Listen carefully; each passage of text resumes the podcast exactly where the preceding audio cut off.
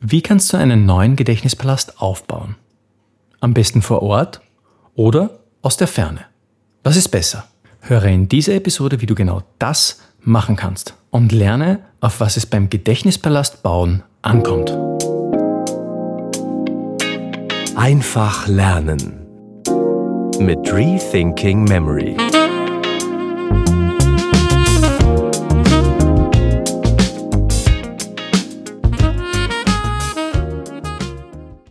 Heutige Frage kommt von Timna. Sie schreibt in einer E-Mail. Wie kommst du zu einem neuen Gedächtnispalast? Schaust du ihn dir immer vor Ort an, während du ihn aufbaust? Oder geht das auch aus der Ferne? Eine sehr gute Frage. Zuerst wollen wir klären, was es überhaupt bedeutet, einen Gedächtnispalast aufbauen oder einen Gedächtnispalast aufzubauen. Und dann wollen wir uns anschauen, wie wir im praktischen Schritt für Schritt uns eine eigene Gedächtnispalastruute eben bauen können. Was bedeutet nun Gedächtnispalast aufbauen oder Gedächtnispalast bauen? Prinzipiell ist damit nicht zu verstehen oder darunter nicht zu verstehen, dass wir jetzt in Gedanken einen komplett neuen Palast, sozusagen einen komplett neuen Palast erschaffen.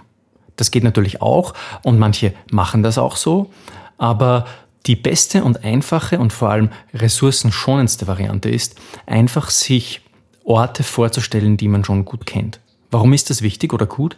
Es ist einfach der ressourcenschonendste Weg. Wir können, wenn wir einen Palast nehmen oder einen Ort, eine Wohnung, die wir schon kennen, uns enorm viel Zeit und Kopfenergie sparen. Und diese Energie können wir dann eben verwenden, um wirklich zu memorieren, um uns wirklich etwas zu merken. Und das ist eigentlich das Schöne daran, dass wir Wohnungen und Orte nehmen können, die wir schon bereits im Gedächtnis haben. Das heißt, wir brauchen hier viel weniger Energie verschwenden. Also wir nehmen unsere Wohnung und gehen dort eine Route ab. Und auf dieser Route bestimmen wir gewisse Routenpunkte. Das heißt jetzt eigentlich nichts anderes, als dass wir einen kleinen Spaziergang durch unsere Wohnung machen und dort uns ansehen, was für Gegenstände sich nacheinander in unserer Wohnung befinden.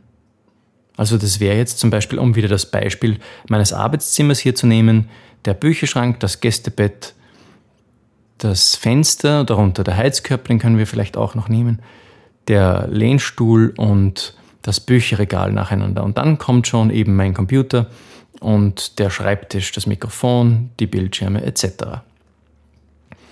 Das sind unsere roten Punkte in unserem Gedächtnispalast. Ich bin jetzt eine kleine Route hier abgegangen in meinem, in meinem Arbeitszimmer und habe hier roten Punkte definiert. Roten Punkte, das sind Einrichtungsgegenstände. Und diese Einrichtungsgegenstände, die lege ich fest. Und auf diesen Einrichtungsgegenständen lasse ich jetzt meine interessanten, ungewöhnlichen, schrägen Bildergeschichten passieren, die quasi mich auf den Merkinhalt zurückbringen, den ich mir merken will. Hier habe ich meine Französisch-Vokabel liegen, meine Englisch-Vokabel, meine Botanik-Vokabel für lateinische Botanikbegriffe. Ich habe hier die Länder der Welt liegen, die Geschichte Österreichs, vielleicht sogar die Weltgeschichte habe ich mir abgelegt in meinem Gedächtnispalast. Die Anwendungsbereiche sind ja endlos. Und gerade der Schneller Lernen Podcast ist ja gerade dazu da, dir zu zeigen, wie du diese Lernmethoden auch auf deine verschiedenen Lernherausforderungen anwendest. Zurück zu unserem Gedächtnispalast aufbauen Projekt oder zu der Frage, wie man sich einen Gedächtnispalast aufbaut. Also wir gehen hier eine Route durch, definieren Routenpunkte. Diese Routenpunkte sind einfach die Gegenstände, auf denen wir nacheinander, das ist wichtig, die Informationen visuell in unserer Vorstellung ablegen. Ja, und die Frage von Timner war jetzt, okay, schaust du dir, also dir diesen Gedächtnispalast vor Ort an, während du ihn aufbaust, oder geht das auch aus der Ferne? Also es ist so, manche, gerade die Anfänger, finden das recht gut, wenn sie den Gedächtnispalast vor Ort vor sich sehen. Dann müssen Sie sich nicht auf das konzentrieren, was in Ihrem Kopf ist, sondern können sich einfach auf das konzentrieren, was Sie dort ablegen wollen. Ich mache das so, ich habe über 150 Gedächtnispaläste oder annähernd 150 und ich habe, ich mache das natürlich nicht so, dass ich jeden Ort wieder bereise. Und teilweise sind das Orte, die ja, zum Beispiel auch in Griechenland liegen Dinge, wo ich Urlaub gemacht habe. Und da kann ich natürlich nicht ohne weiteres einfach hin. Das heißt, ich mache das in Gedanken. Also so viel einmal zu deiner Frage, Timna. Aber jetzt natürlich noch spannend, im Detail uns das anzusehen, warum das gut und wichtig ist, das auch in Gedanken zu machen. Welche Vor- und Nachteile gibt es da?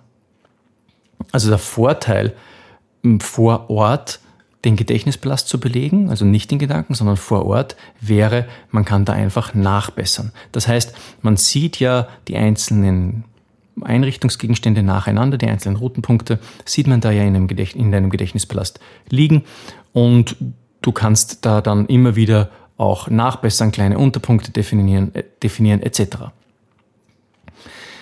Der Nachteil wäre, und das ist nicht zu unterschätzen, man verlässt sich nicht auf seine Erinnerung. Also man sieht hier quasi den Palast ja vor, vor dem eigentlichen Auge und verlässt sich dann nicht so sehr auf, auf das Bild, das man im Kopf hat, als vielmehr auf das, was man vor Augen hat. Und das kann manchmal natürlich, sagen wir mal, ein bisschen nach hinten losgehen. Weil wenn wir dann den Gedächtnispalast abrufen, müssen wir schon auch sicher sein, dass wir den Gedächtnispalast auch vor dem inneren Auge visualisieren können. Und nur weil du dich an einem Ort befindest und gerade dabei bist, den Gedächtnispalast, diesen Ort als Gedächtnispalast zu nützen, bedeutet es das nicht, dass du ihn auch oder dass du deine Route auch aus dem, aus dem Gedächtnis abrufen kannst.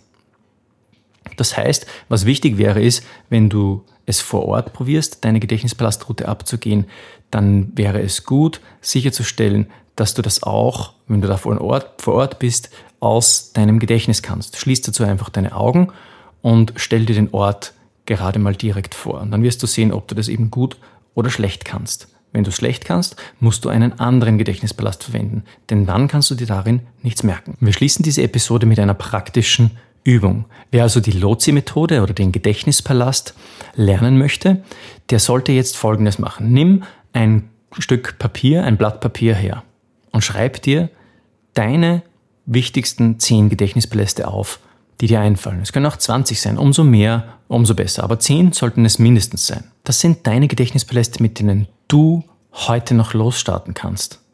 Deine Speed Learning Projekte umzusetzen. Und das ist wichtig, gleich loszustarten. Viele warten viel zu lange. Viele horchen sich diesen Podcast an, sind begeistert, fangen aber nicht damit an. Der Schlüssel für erfolgreiches Speedlearning ist, in der Praxis zu lernen von seinen Fehlern und während du an deiner Technik feilst und arbeitest, deine Fehler zu verbessern. Nur durch Fehler machen lernt man. Also lass dich nicht ausbremsen, dadurch, dass du dir denkst, du könntest vielleicht etwas falsch machen. Das wäre ganz schlecht. Beginn noch heute mit der Arbeit im Gedächtnispalast. Also notiere dir zehn verschiedene Gedächtnispaläste mindestens. Es können auch 20, 50 oder was auch immer sein. Wie viele das dir auch immer einfallen. In Episode 26 kannst du genau von mir hören, wie du Schritt für Schritt neue Gedächtnispaläste finden kannst wenn dir, wenn du zum Beispiel anstehst und irgendwie merkst, hm, mir fallen eigentlich keine ein. Dort habe ich verschiedene Kategorien aufgezählt, in, in die du denken kannst, wo du neue Gedächtnispaläste eben findest. Und jetzt sagen wir, du hast die 10 oder 20 Gedächtnispaläste aufgeschrieben, die dir eingefallen sind. Jetzt startest du los, liebe Timner, und definierst einfach einmal die 10 ersten Routenpunkte in deinem Gedächtnispalast. Denn so mache ich das nämlich auch. Ich gehe in meinen Gedächtnispalast und während ich memoriere, lasse ich mir die zehn nächsten roten Punkte einfallen. Das heißt, ich gehe eigentlich immer, ich memoriere zuerst zum Beispiel einfach meine zehn Dinge auf den Punkten, die ich vordefiniert habe. Wenn die dann voll sind, dann wiederhole ich sie wieder, gehe sie noch einmal visuell durch in meinem Gedächtnisplast und dann definiere ich die nächsten fünf bis zehn Routenpunkte wieder, währenddessen ich memoriere. Also ich präpariere meinen Gedächtnisplast nicht großartig vor. Wenn du mich jetzt fragst, okay, wie kann man mit dem Gedächtnisplast lernen? Wie kann man den Gedächtnisplast aufbauen, effizient aufbauen? Dann würde ich sagen, definiere von Anfang gar nicht recht viel vor. Überleg dir nicht zu viele roten Punkte, die enden sich eventuell sowieso wieder, während du memorierst. Leg dir einfach deine Gedächtnispalast roten Punkte vor, während du lernst. Das wäre ein Einwendungspunkt, wenn wir den Gedächtnisballast für das Lernen verwenden. Wenn wir den Gedächtnisballast natürlich verwenden für verschiedene Competitions, also zum Beispiel eine Word Memory Competition oder so, wo es wichtig ist, dass wir vordefinierte Routenpunkte haben, dann ist es natürlich wichtig, dass du hergehst und dir die ganzen Routenpunkte im Vorhinein einmal überlegst.